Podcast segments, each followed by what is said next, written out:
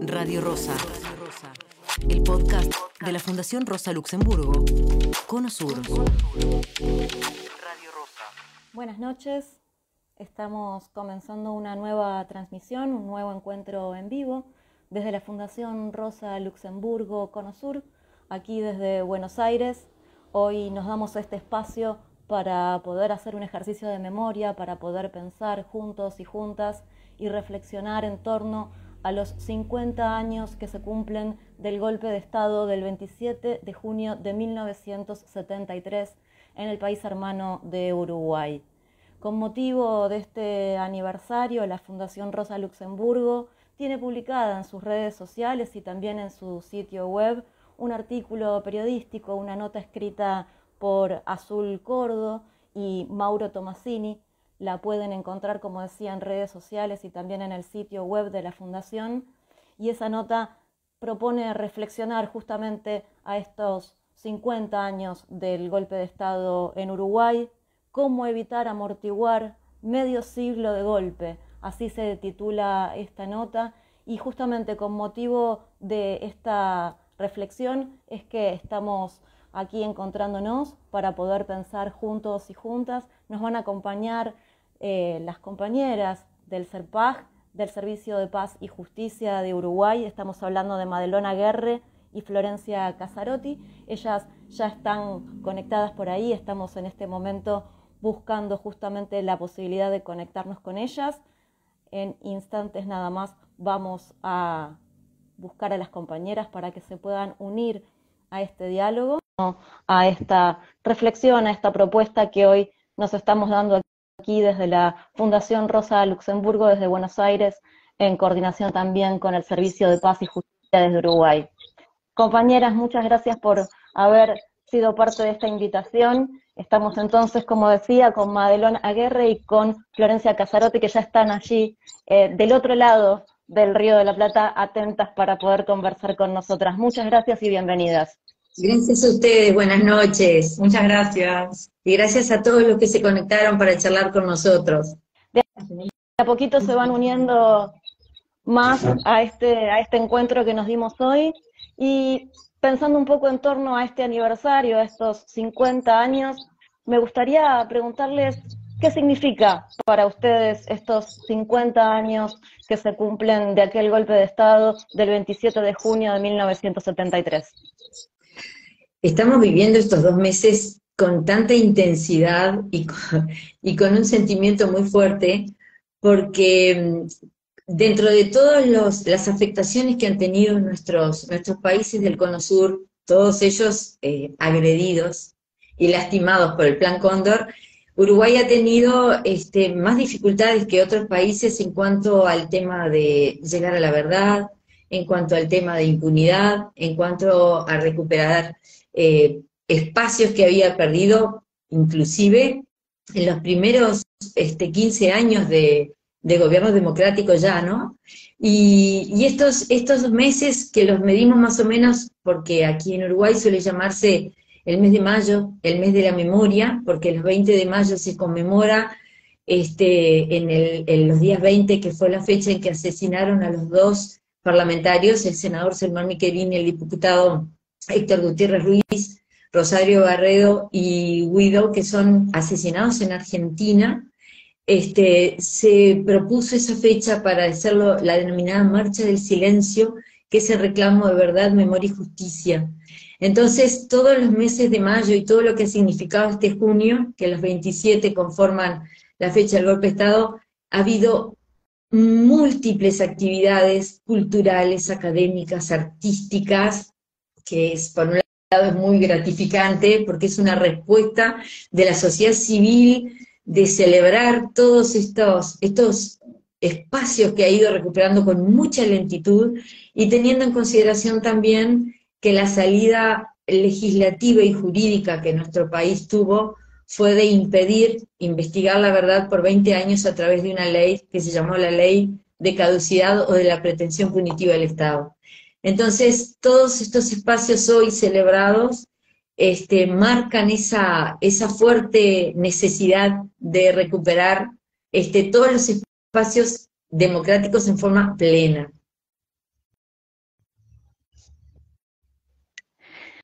Justamente recién mencionabas la marcha del silencio y me gustaría preguntarles qué significa, digamos, esta marcha en todos estos años, ¿no? Porque supongo que gracias al trabajo de los organismos de derechos humanos, a esa movilización en las calles, es que también se pudo sostener esta memoria y ir construyendo año a año un poco más de memoria, un poco más de verdad, un poco más de justicia. ¿Qué ves tú? Bueno, la mar este es el, el, año 28 que se, se celebra esa, e, esa digamos que es esa caminata de un profundo silencio, ensordecedor por momentos, donde se pide que se dé la información por el destino de los detenidos desaparecidos. Inicialmente, además, fue una marcha que siempre está promovida por madres y familiares de detenidos desaparecidos, con un montón de organizaciones que integramos la coordinadora de apoyo, y al correr de los años, en especial a partir de 2011, la extensión sobre la verdad y la justicia y el, pedido de información se extendió a los que fueron también asesinados políticos, a los que pedían eh, las razones de, reparación por haber sido víctimas de terrorismo de Estado, haber estado encarcelados, haber vivido el exilio. y si bien ese reclamo que hoy es multitudinario, porque convengamos que los primeros años congregábamos unas dos, tres cuadras, hoy es impresionante porque está registrada como la marcha más autoconvocada, que tiene un montón de jóvenes que si miramos su fecha de nacimiento, nacieron ya algunos en democracia, y sin embargo ese reclamo ha sido un trabajo constante de concientización de lo que significó el terrorismo de Estado. Y eso es una gran, una gran conquista del pueblo uruguayo. Eh, en especial porque en estos días que hemos tenido discursos que provienen del Estado, del gobierno, eh, se habla de no dictadura, pero si bien la dictadura demuestra un quiebre institucional, el tiempo de después cuando pudimos empezar a entender la dimensión del horror, de todo el ejercicio de, lo que fue esa vida eh, dictatorial y autoritaria, pudimos por las dimensiones y los estándares entender que fue terrorismo de Estado, fue mucho más que un quiebre institucional, fue haber deshecho un tejido social pretendiendo no solo eliminar supuestamente una guerrilla armada que lo hicieron en breve, porque bastó un año para haber tenido controlada eh, la, operativa del MLN, o, Movimiento Tupamaro, pero después fue la, intención de destruir una total eh, línea de pensamiento. Abarcó socialismo, comunismo, anarquismo, fue la intención de ideológicamente desintegrar el tejido social que no estuviera en la misma línea. Pensar que una guerrilla armada que había sido controlada con un número de cientos y algo de personas, a llegar a tener por justicia militar 4.800 procesados, habla de una dimensión absoluta del ejercicio del horror. Florencia, no sé si querés sumar algo más con relación a lo que decía Madelón recién. Sí, creo que también ¿no? las características este, que tuvo la dictadura en Uruguay, este, que el reclamo sigue siendo obviamente sobre los crímenes durante la dictadura, pero hoy, hoy por hoy seguimos este, sufriendo las consecuencias de la dictadura. Como decía Made, una de las características acá fue la prisionalización, ¿no? la cantidad de presos políticos este, fue inmensa, como en Argentina o en Chile tuvo otras características, la desaparición o los asesinatos Acá la, prisión política fue como la característica principal y hoy en día, que, lo seguimos viendo con la legislación a lo largo de los años en democracia también, este, la prisión sigue siendo este, un, tiene un impacto muy grande en este país. ¿no? En Uruguay ahora tiene casi 15.000 personas presas, este, que per cápita es un, es un disparate ¿no? este, en proporción a la población uruguaya. La prisión de mujeres ha crecido en los últimos tres años arriba del 30%, este, ahora hay más de mil mujeres este, en prisión. Entonces también creemos que eso tiene que ver este, con las características punitivas que venimos arrastrando, ¿no? De la dictadura hasta el día de hoy.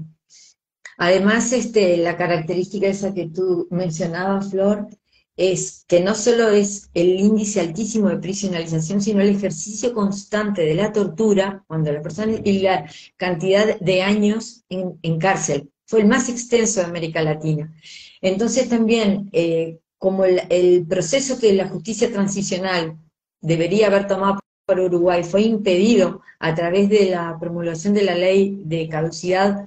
o de, o de la pretensión punitiva del Estado, implica que es que tú no revises y se mantenga el estatus de silencio y no verdad, haciendo que los crímenes queden dilatados, pero también una de las cosas que a nosotros nos parece gravísima, y creo que es importante rescatar porque el SERPAC lo hace en el trabajo actual, en situación de cárcel, como dice Flor, es que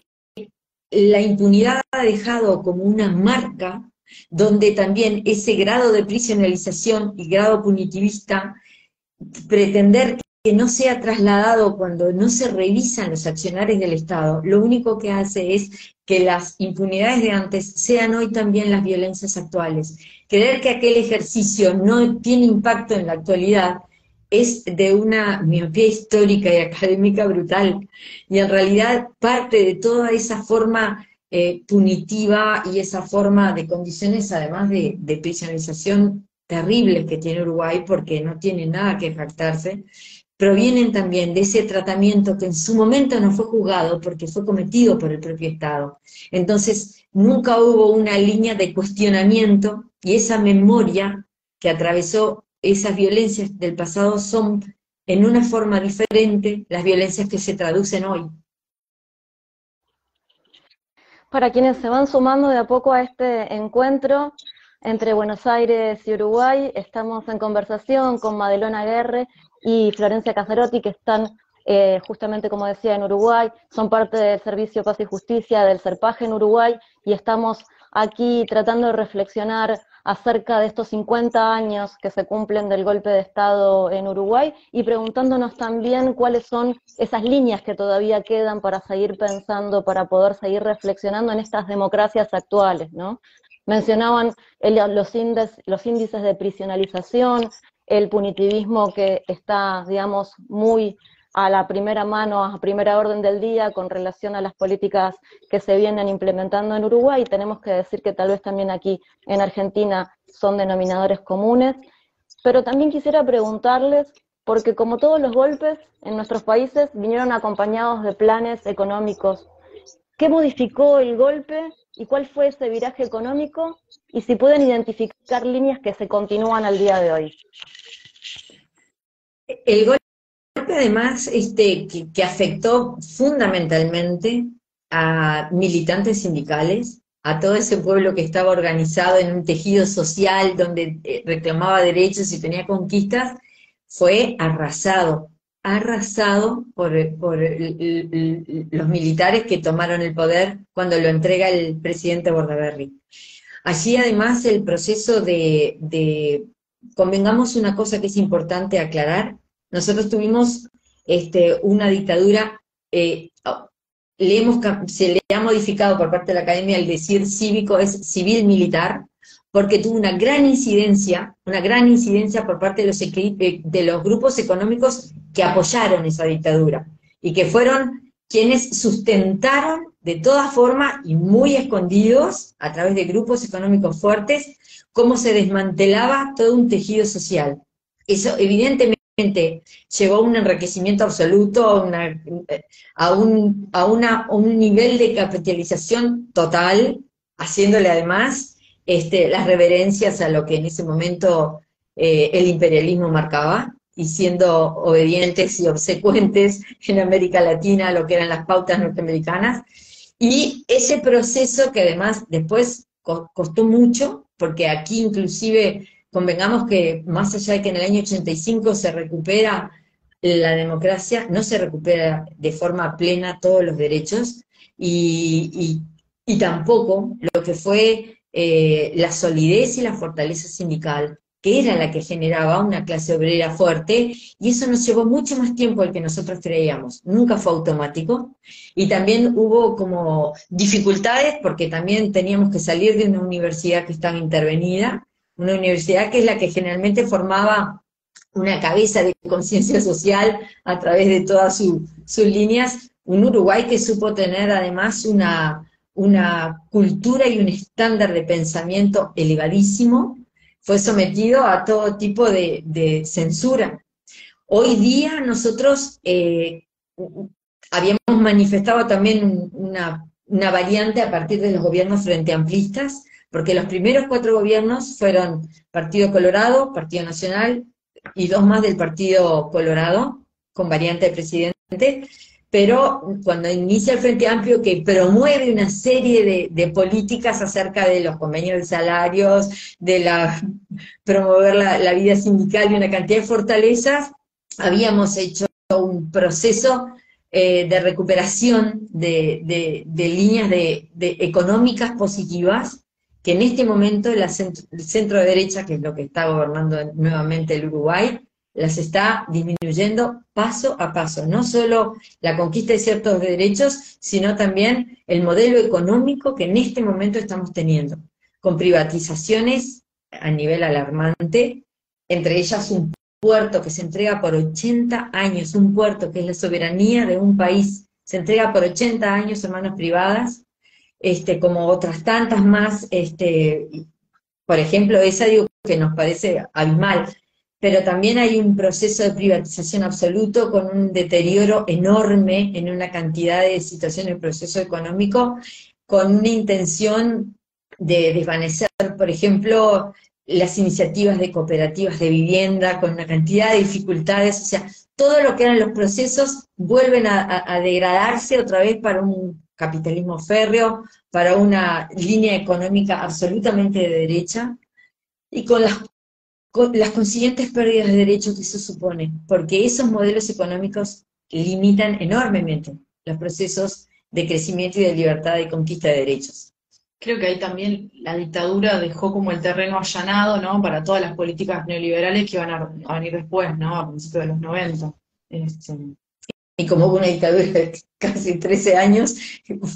marcó un terreno muy fuerte, porque eso es inhibir que cualquier tipo de sociedad se manifieste, es muy difícil recuperarlo. Me gustaría también preguntarles en torno a, a qué situación están los juicios, la memoria, la verdad y la justicia, esto que se viene reclamando, que constantemente familiares, organismos de derechos humanos como el CERPAC tan activamente siguen cotidianamente casi diciendo es necesario seguir investigando, es necesario seguir viendo qué pasó, es necesario saber para justamente para poder llegar a la verdad y a la justicia.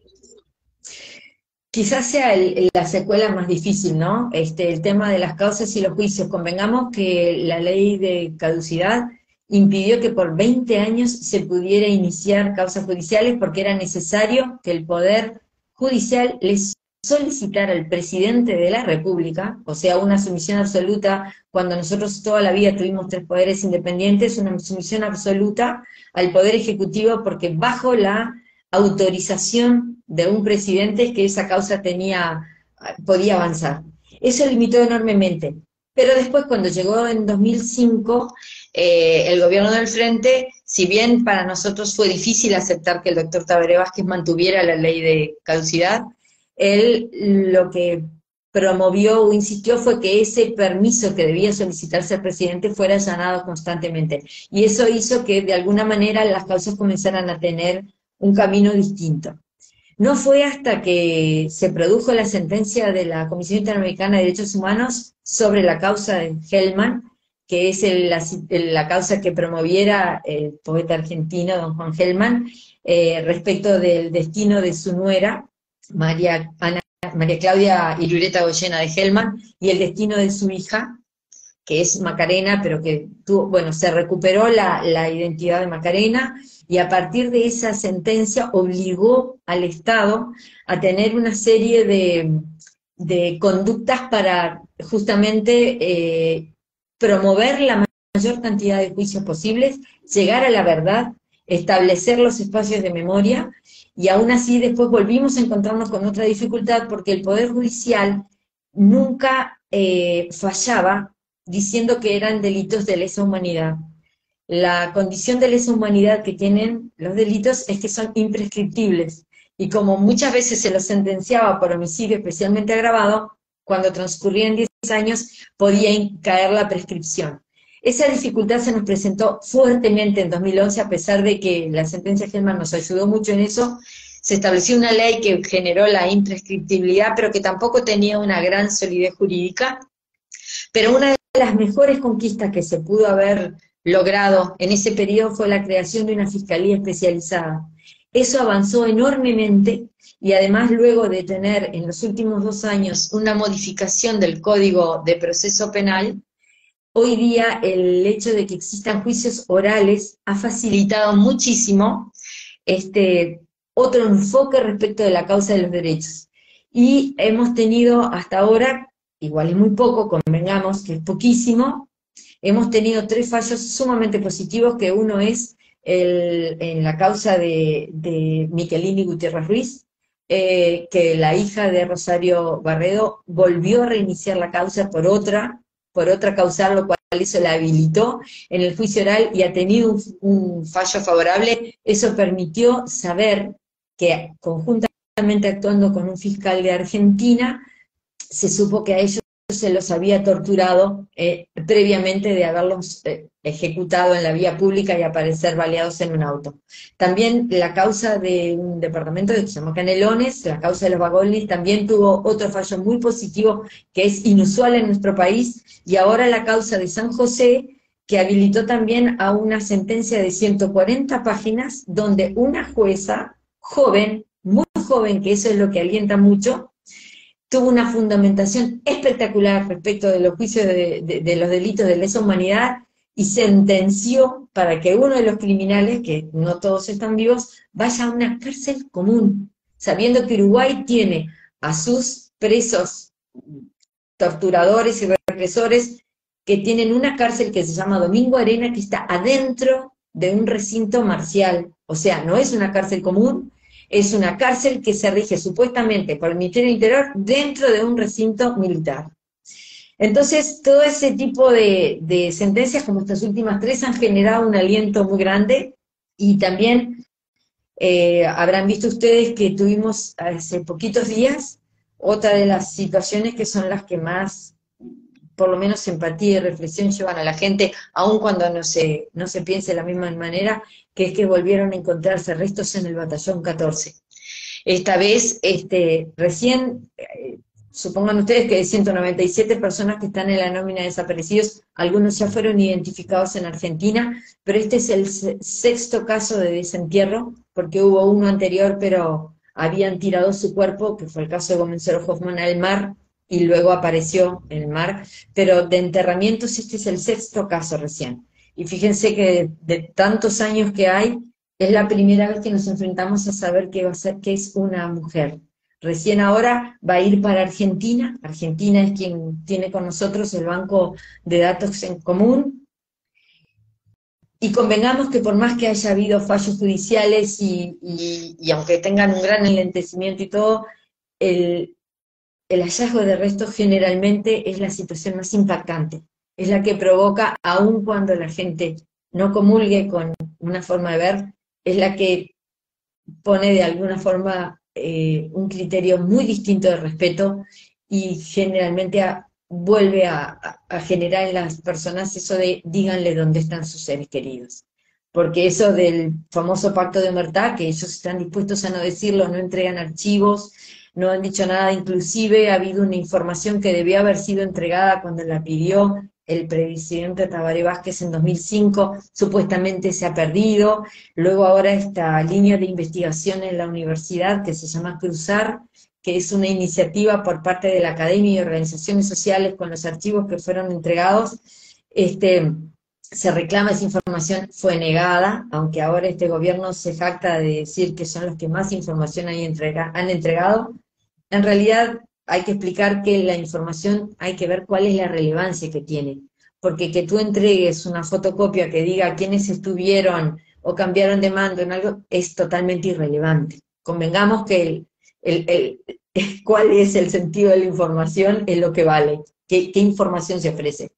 Y también ahora volvimos a tener otro, otro fallo de la Comisión Interamericana sobre una causa que se llama Las Muchachas de Abril, que fueron tres jóvenes, de dos de 19 y una de 21 años, que fueron acribilladas, acribilladas, eh, porque se encontraron más de 300 casquillos cuando fueron a buscarlas, además limpiaron el lugar, su familia estaba ahí, una de ellas estaba esperando un bebé. Eh, ese fallo que cayó ahora sobre Uruguay en esta causa donde le pide un reconocimiento al Estado que también involucra a Luis Eduardo González y a Javier Tacino, que son dos compañeros más desaparecidos, Oscar, perdón, Oscar Tacino, este, Javier es su hermano, quien, quien eh, junto a su hija Karina están este, reclamando por eso, obligó otra vez al Estado a pedir, eh, a obligarlo a reconocer que el ejercicio si la violencia fue por parte del Estado y que el terrorismo de Estado fue ejercido por ellos mismos. Y si bien esa fue una situación importante, dolió que no fuera el propio presidente de la República que estaba en el Uruguay y le pidió a la vicepresidenta que lo hiciera. Sí, yo creo además, volviendo, perdón, al, tema de los hallazgos de restos, que, creo esto que decía Made, ¿no? Eh, que genera como otra sensibilidad y a, su vez en estos tiempos y ahora en el marco del 27 de, junio que se, vuelven a escuchar discursos de la teoría de los dos demonios, ¿no? Y vuelve a estar como en el debate este, como la puja entre si fue terrorismo de Estado o, fueron dos demonios, y se vuelven a escuchar incluso este, desde el propio Parlamento, ¿no? Ahora tenemos este, este partido que mencionaba Madre, un partido de carácter militar dentro de la coalición que gobierna, este, que, tiene, que tiene mella y que, que, hace ruido este, en la agenda pública, que sigue planteando la teoría de los dos demonios, entonces creo que también esto genera como que abre otra sensibilidad y, justo en este contexto, ¿no? Que este, entre, entre la marcha y el 27 de junio, que aparezcan los restos, toda la, ansiedad que genera este, ahora ya se supo que, son restos de una mujer y toda la ansiedad que genera saber este, de quiénes son esos restos. Este, eh, es como, que genera toda una sensibilidad muy particular. Y... y... además hay como, como esta, esta disonancia, ¿verdad? En los discursos, eh, por ejemplo, la academia tuvo dos jornadas íntegras respecto de una, de una mirada respecto del golpe de Estado, y ellos han sacado, pero archivos, investigaciones, estudios, y, y, esa tendencia que ellos marcan de que fue una guerra, que no lo fue, claramente, fue una guerrilla armada de que tiene una dimensión que, se, que, fue reprimida, pero el rango de guerra que ellos lo justifican diciendo que hubo un enemigo interno, o sea, transmutar ese concepto de décadas que las Naciones Unidas y todo el mundo ha buscado desde la Organización Mundial contra la Tortura, desde la, todo, todas las mejores cabezas mundiales han determinado que eso no se puede determinar como una guerra, este, y ellos lo siguen manteniendo en esa legitimidad del horror y del ejercicio de combatir una guerra, cuando además fue tan absoluto la ignominia y el destrozo, que esto que, que dice Flor, a nosotros nos cuesta porque los anteriores cuerpos que fueron de hombres fueron encontrados con parte de su ropa, con calzado, este cuerpo que está boca abajo, que tiene cal abajo y arriba y encima una losa, dieron vuelta un montón de tierra, han buscado todo, no hay un resto textil, lo que quiere decir es que la enterraron desnuda y, boca abajo, y habla también la propia sentencia, este, que eso es muy bueno cuando esto, la, sentencia que, que, que ahora sobre las muchachas de abril,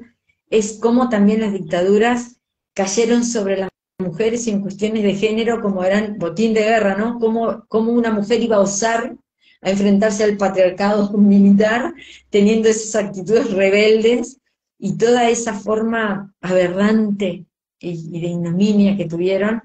Este, y aún así nosotros queremos justamente, no es solo que los desaparecieron, cómo los desaparecieron. Habla del nivel del horror, de la gravedad de la violencia y de la intensidad absoluta que tuvieron en deshacer a las personas de todas formas, porque además este, nosotros hemos contado muchas veces con el privilegio de la visita de,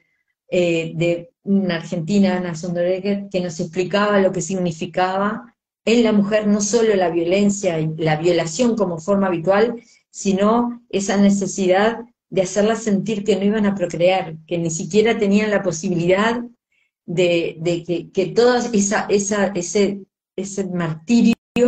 iba además a tener una secuela atroz.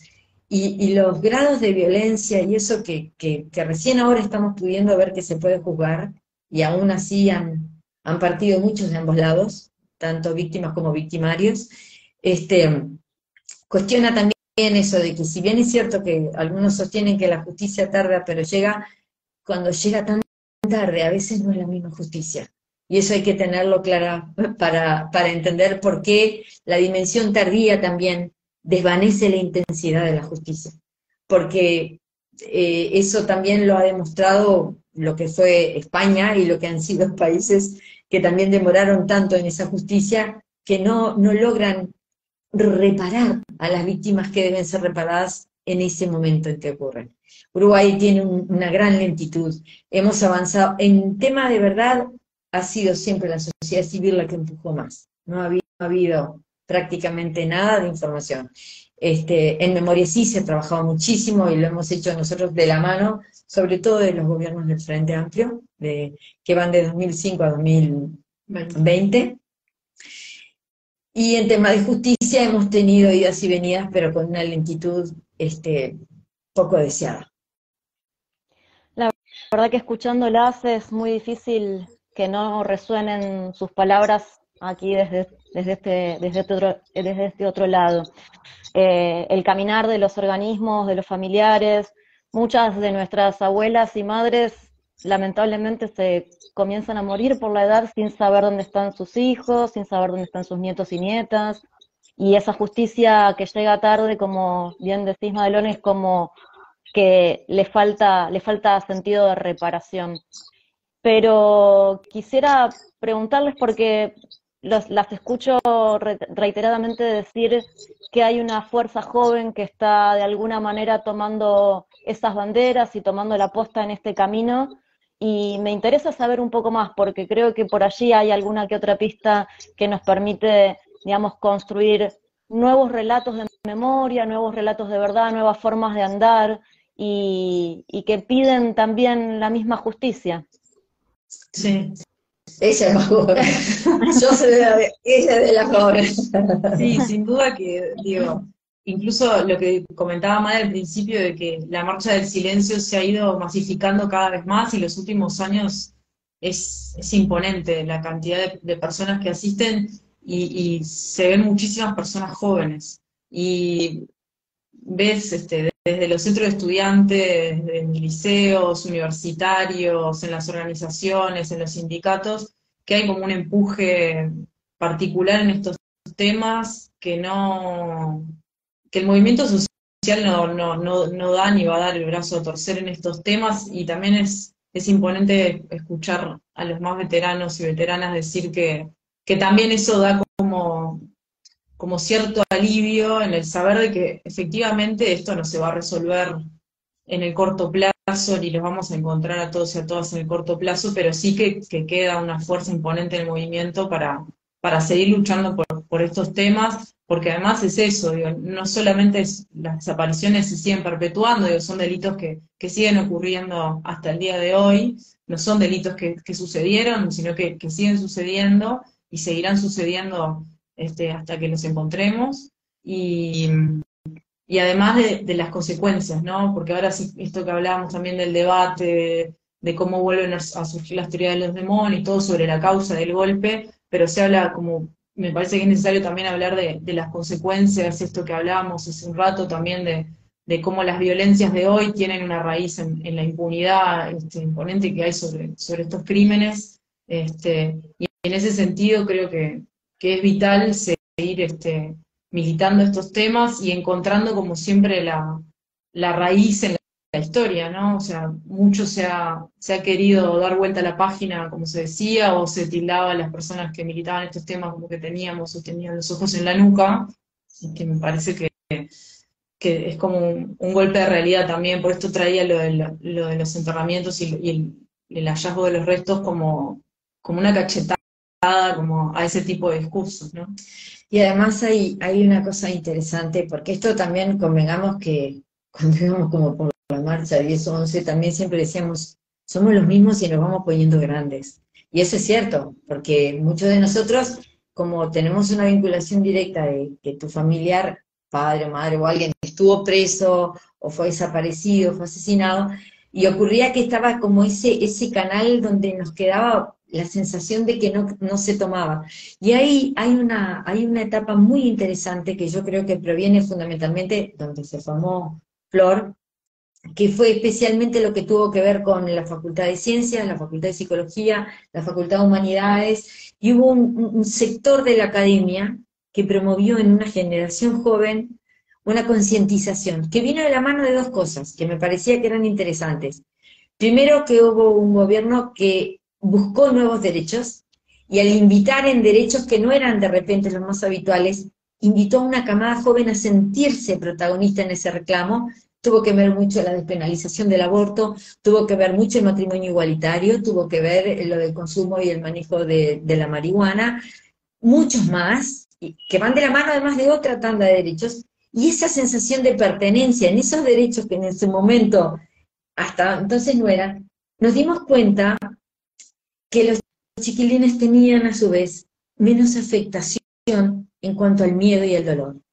Generalmente la siguiente generación de las personas que estuvieron presas o desaparecidas tenían implícito e intrínseco y a veces encriptado un dolor muy fuerte, que venía de la mano del miedo, porque cuando el terrorismo tan intenso genera una ruptura literal en todo el tejido social, pero en todo, en su psiquis, en su intelecto, en el miedo. ¿Cómo era posible que en Uruguay tú te volvieras un subversivo y terminabas preso si venías con un cassette cantado por Cita Rusa? Y eso uno no lo entendería hoy. Entonces, todo ese proceso que significó, ¿qué hubo? Que esas generaciones jóvenes empezaron a vivirlo, pero también hicieron la historia en un libro. Se las contaron otras personas y empezaron a sumarse a reclamos que venían de la mano en esa otra conquista. Y eso fue una, una linda pasada de brisa en una generación que entendía diferente el reclamo. Y hoy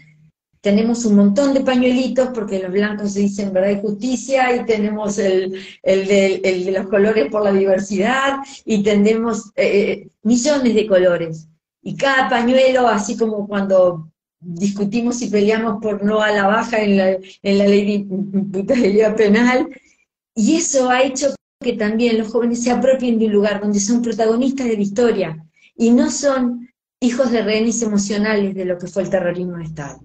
Y ahí tuvo mucho que ver la parte de, la Facultad de Psicología. Por eso es maravilloso, porque hay una sensación de va pasándose la posta. Y hoy, si nos ponemos a pensar 28 años atrás, hoy partieron muchas madres que reclamaban, partieron dictadores, y hoy saltamos de tener dos cuadras a tener más de 28 mil personas en una marcha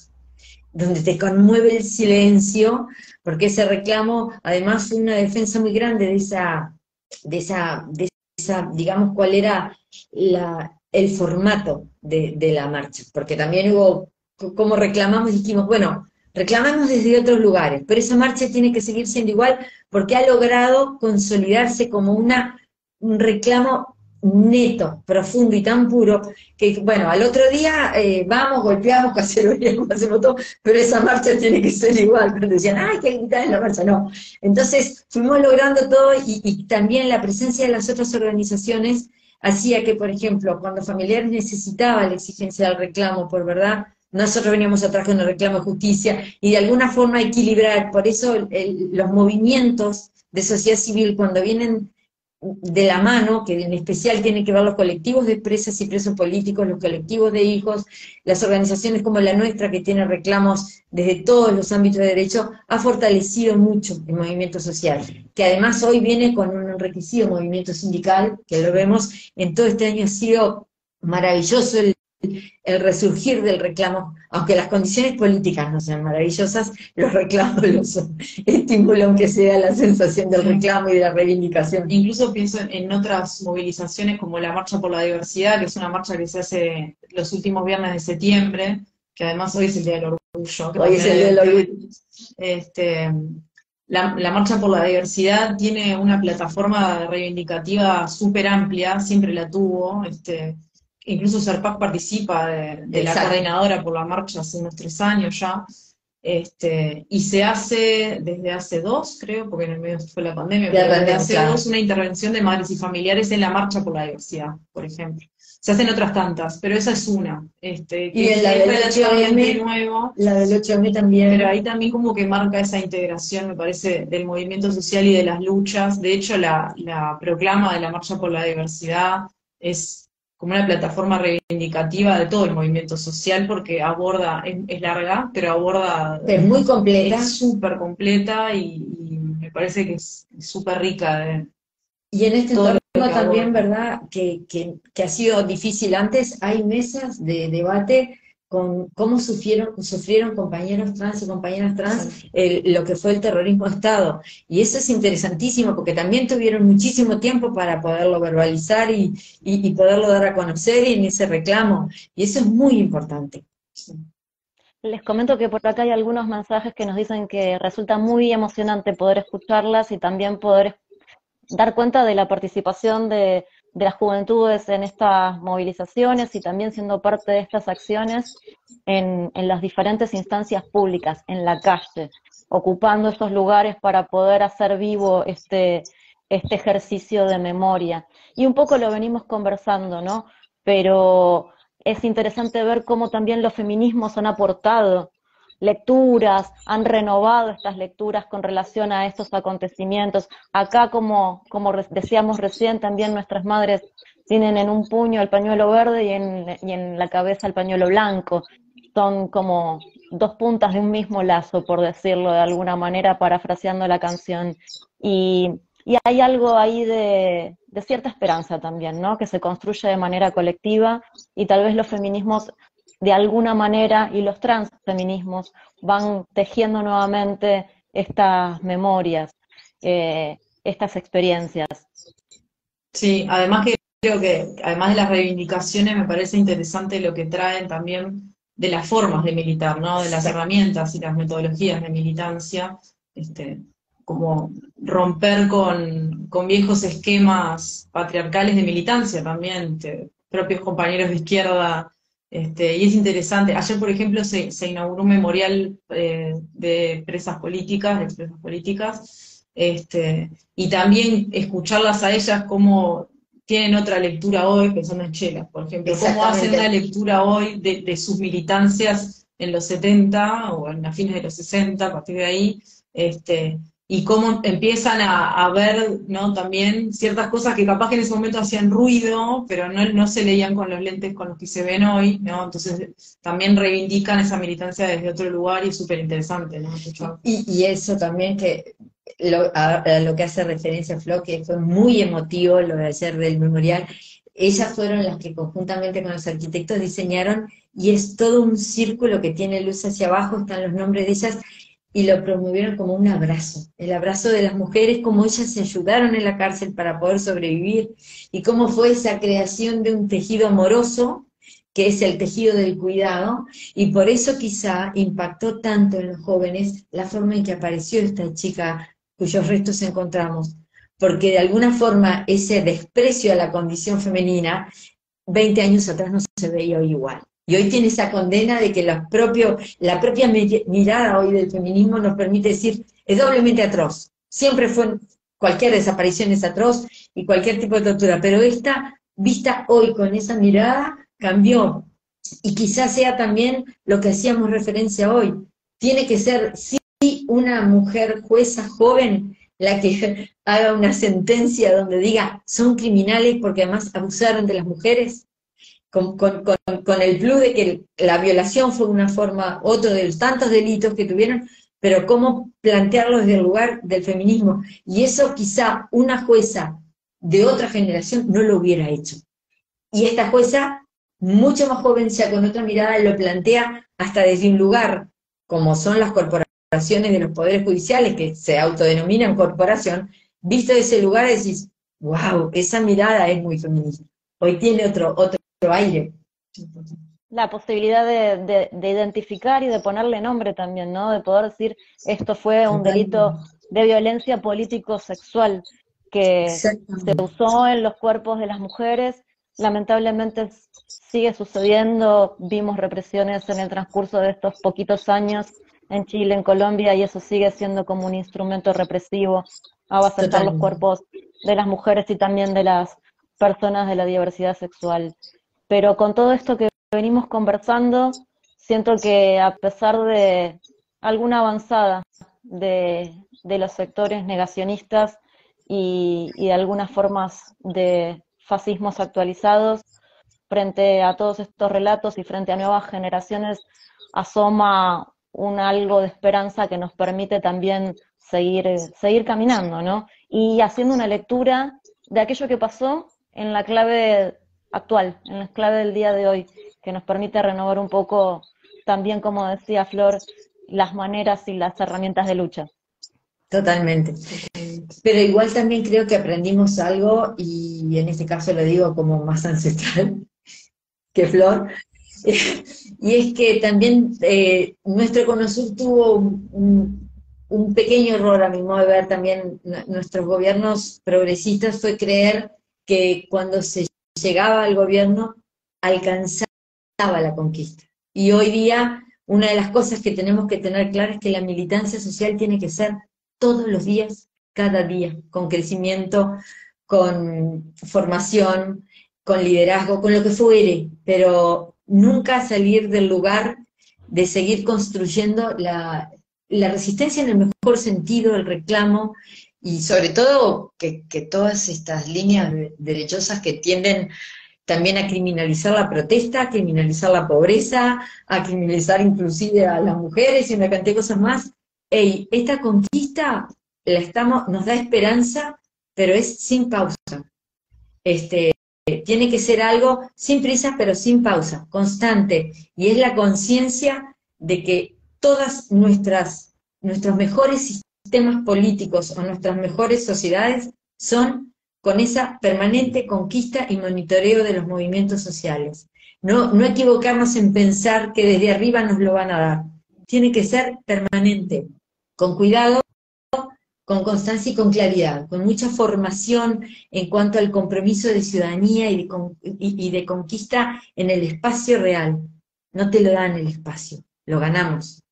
Te tienen que garantizar que el espacio sea un buen espacio y sin violencia, pero hey, conquistemos los espacios siempre, que eso yo creo que es lo más importante de, de, entender en estos procesos que tuvimos después de las dictaduras, porque no es verdad que salís entero salís de la dictadura, pero no siempre salís ileso. Y la forma en que vos reinterpretás cómo fue tu historia es que podés volverla a, consolidar en eso de, abrazar tus partes rotas. Y eso nosotros no lo pudimos hacer tan fácil, porque no nos dimos cuenta hasta que las compañeras tuvieron que ir a testificar lo que significaba hablar delante de un torturador. No lo tuvimos claro en el momento de entender cómo se lograba una conquista social si venía un camión y te llevaba en una racia. Este, hubo que crecer en eso. Y esa reconceptualización fue lo que nos fue